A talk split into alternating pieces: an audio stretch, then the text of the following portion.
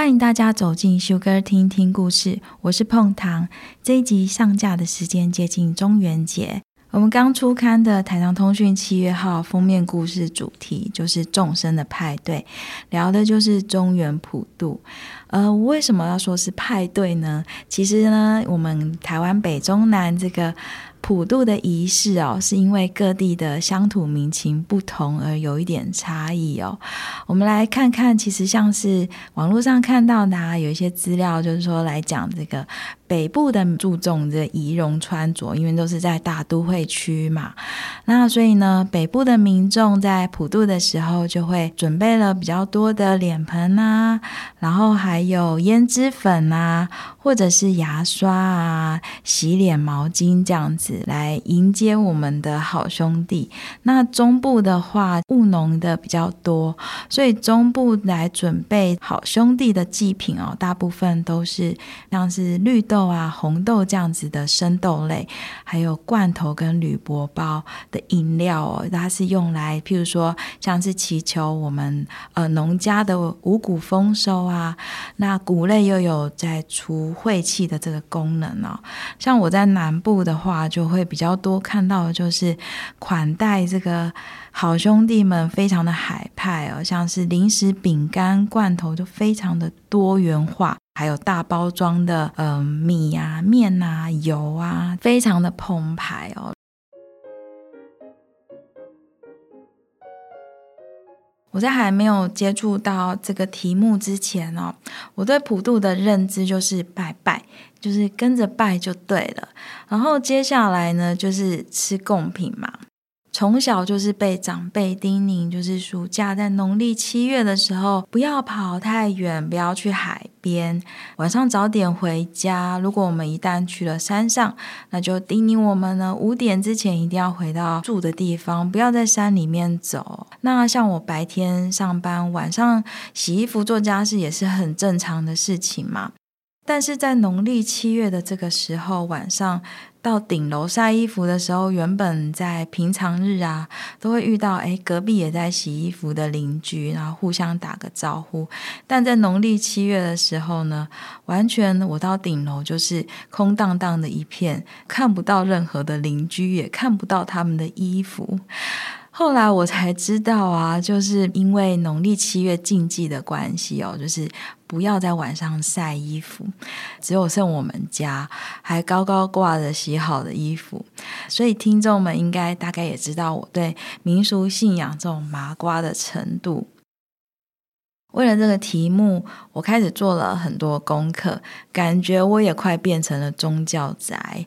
在了解一些就是关于普渡基本的一个历史脉络的时候，其实我也会觉得蛮奇特的。像东亚各国啊，风土民情习俗也有所不同，但是呢，对于天地鬼神的这个崇敬的心意哦，却是不约而同的来选在农历七月这个时节，来感谢我们的祖先，感谢苍天大地，敬畏我们的这些鬼神们哦，敬拜他们。那像是道教的话，在农历七月十五这天呢，就是中原地官大帝的圣诞。道教里面呢，主管天地水三界的大地公，像天官呢，主管赐福气的这个部分；水官呢，帮忙解除厄运；地官呢，就是来赦免这个罪行哦。大地们的生日呢，也分成上元、中元跟下元。像天官的生日就是农历的一月十五，它是上元。地官的生日就是七月十五，是中元；水官的生日呢，就是在十月十五，是下元。一年当中的这三个时间点，让天官赐福，地官来赦罪，水官来解厄。那地官在中元这个时候呢，掌管的这个赦罪的职务。那在这个时节呢，让他们有重生的机会，所以人们呢就会来祭拜亡魂。而佛教在七月十五这一天呢，把它称之为盂兰盆节，是起源在目犍连救母亲的故事。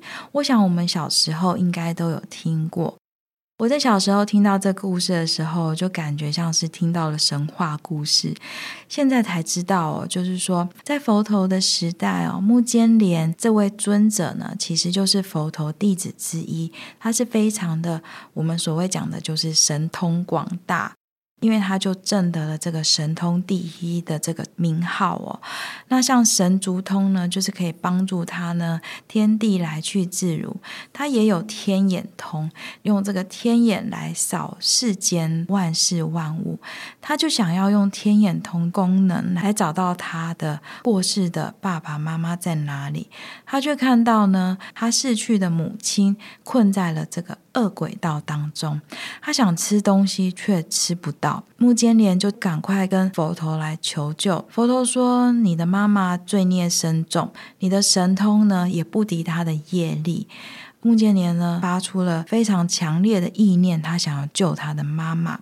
佛呢非常的慈悲，他就给他一个方法。他说：“如果一个僧人救不了的话，一堆僧人总可以吧？广结僧人的力量，也许可以救得了你的妈妈。”佛教他的就是说，在七月十五这一天呢，办桌请僧团们吃饭。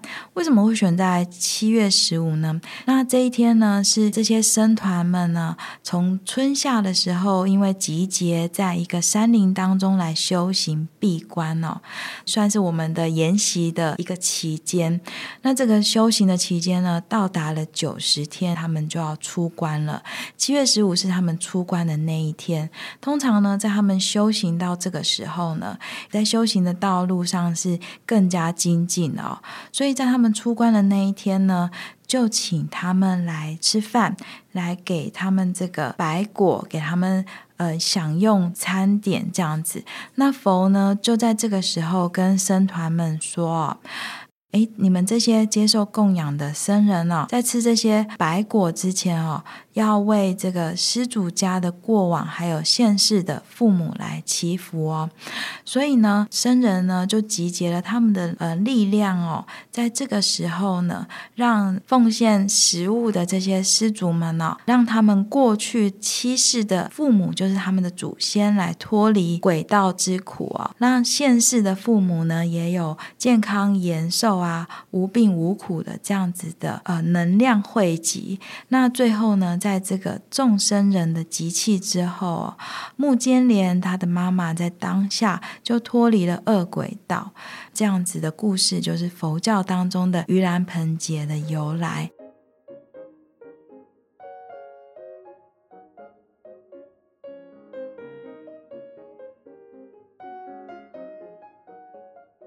像民间的信仰又是怎么延伸到七月十五的祭拜呢？自古以来，因为农民他们都是春夏。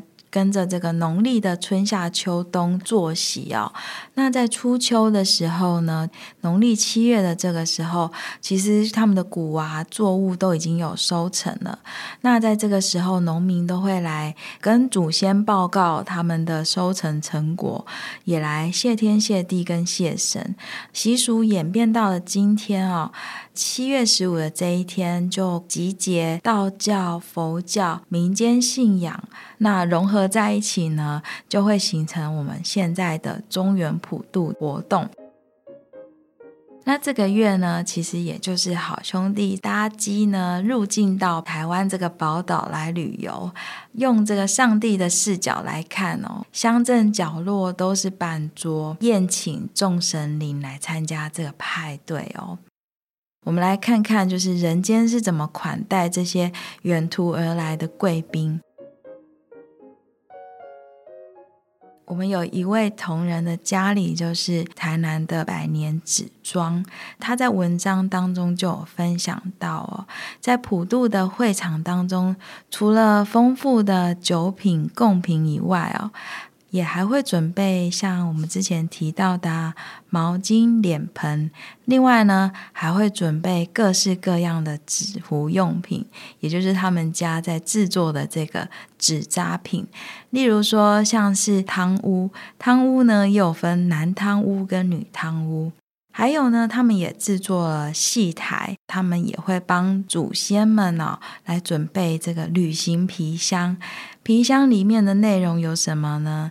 例如说，像是平板呐、啊，还有卡拉 OK 这些娱乐用品，给祖先们带走。还有很多贴心的举动哦，例如说帮好兄弟们准备药材啊，像是人参、川穹，是帮离病的好兄弟们来补身补气用的。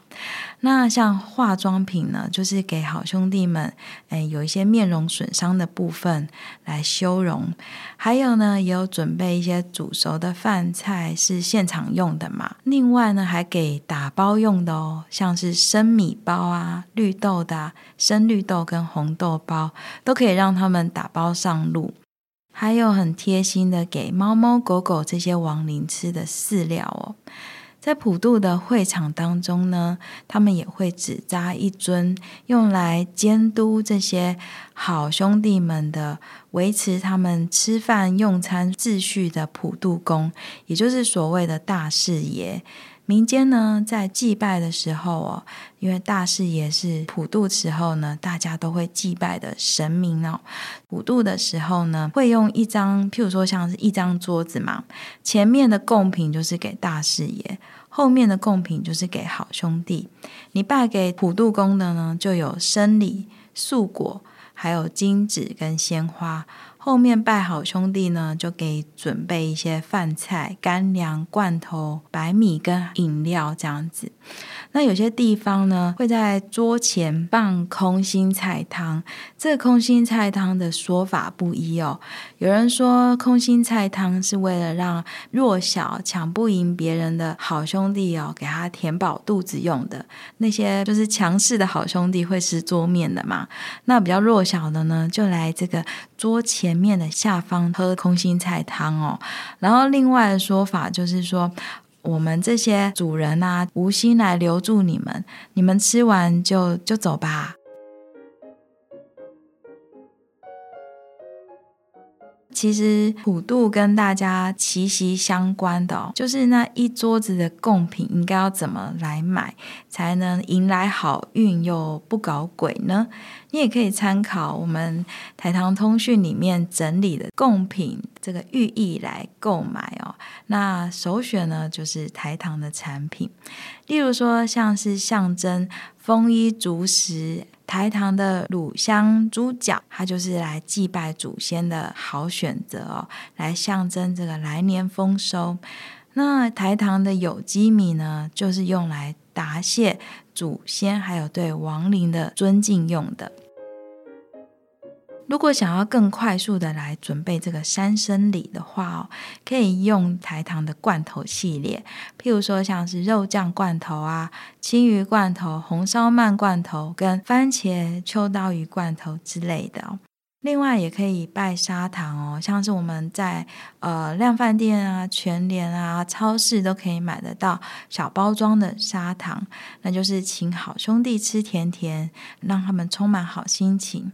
那果寡糖呢，保健肠道保健品嘛，那也象征着呢，你来年也会顺畅一整年。像是玉米罐头呢，就是来象征这个黄金万万两，前途金光闪闪。我们用一点心呢，就可以来保庇哦。像是点心类的东西，像是台糖的肉酥起司卷，还有咖啡杏仁卷，那是充满大人味的甜点香哦。好兄弟如果赶时间的话哦，他就可以呢，两种口味呢，咸甜不同层次，他都可以吃得到。以上的节目呢，所整理的内容都是我从台糖通讯网络书籍、影片当中整理而来，相关讯息呢，我都有放在连结上。关于这座岛上的糖业故事，我们还有太多要聊哦，所以请不要忘了订阅我们的节目。如果你喜欢，就帮我们评五颗星，并且分享给你的好友。我们下次见，拜拜。